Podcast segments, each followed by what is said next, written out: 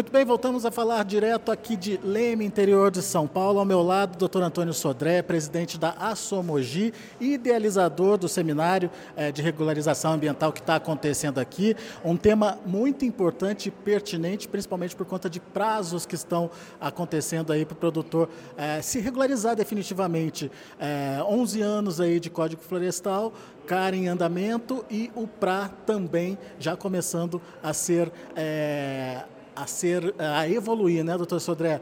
Qual que é a avaliação que o senhor faz e a importância desse seminário? O seminário tem um caráter eminentemente é, doutrinário, né?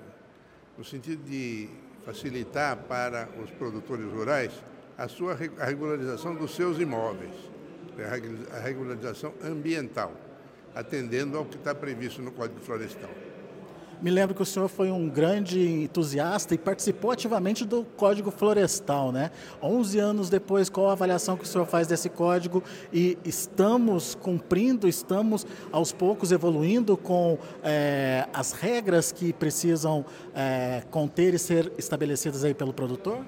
Sim, eu acho que sim. Nós é, passamos de uma situação em que éramos cobrados, como produtores rurais, éramos cobrados pelo poder público de uma forma agressiva, de uma forma injusta, até agora há um entendimento melhor do, do, da situação e, o, especialmente aqui em São Paulo, com a CAT, há uma colaboração. Nós estamos sentindo que o Estado hoje está colaborando com o produtor rural no sentido da regularização ambiental.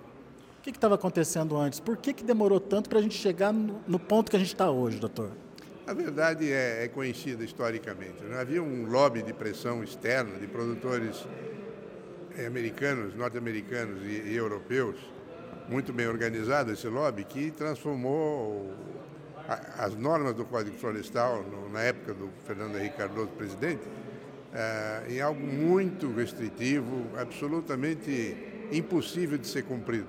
Era, na verdade, um obstáculo para o crescimento da produção agrícola brasileira.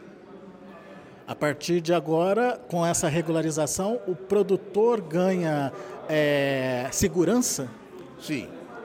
É, inclusive no sentido de obter as vantagens que estão no horizonte né, relacionadas com o crédito que tem pela colaboração que está dando na preservação de vegetação nativa. Cita exemplos para gente, até acesso ao próprio crédito do banco mesmo, né, doutor Sodré?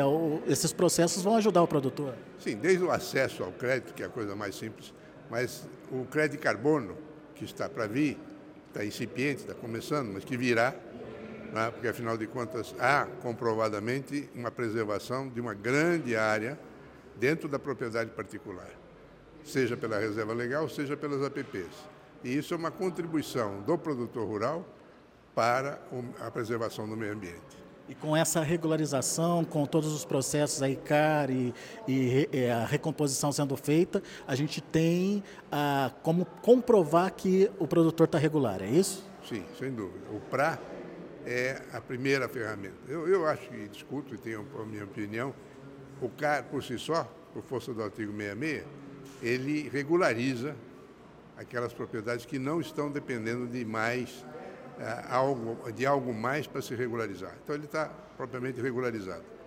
Agora, aquelas propriedades que precisam de alguma forma ampliar a área de reserva legal ou ampliar as suas APPs.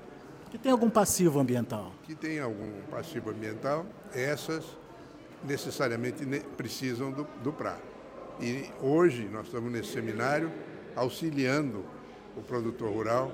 Você viu que na hora de debates, muito esclarecimento, perguntas e respostas ajudaram muito e a enorme disposição que a CAT vem tendo, toda a secretaria e, e a, a, política do, do governador Tarcísio é no sentido de apoiar e ajudar o produtor rural a regularizar a propriedade.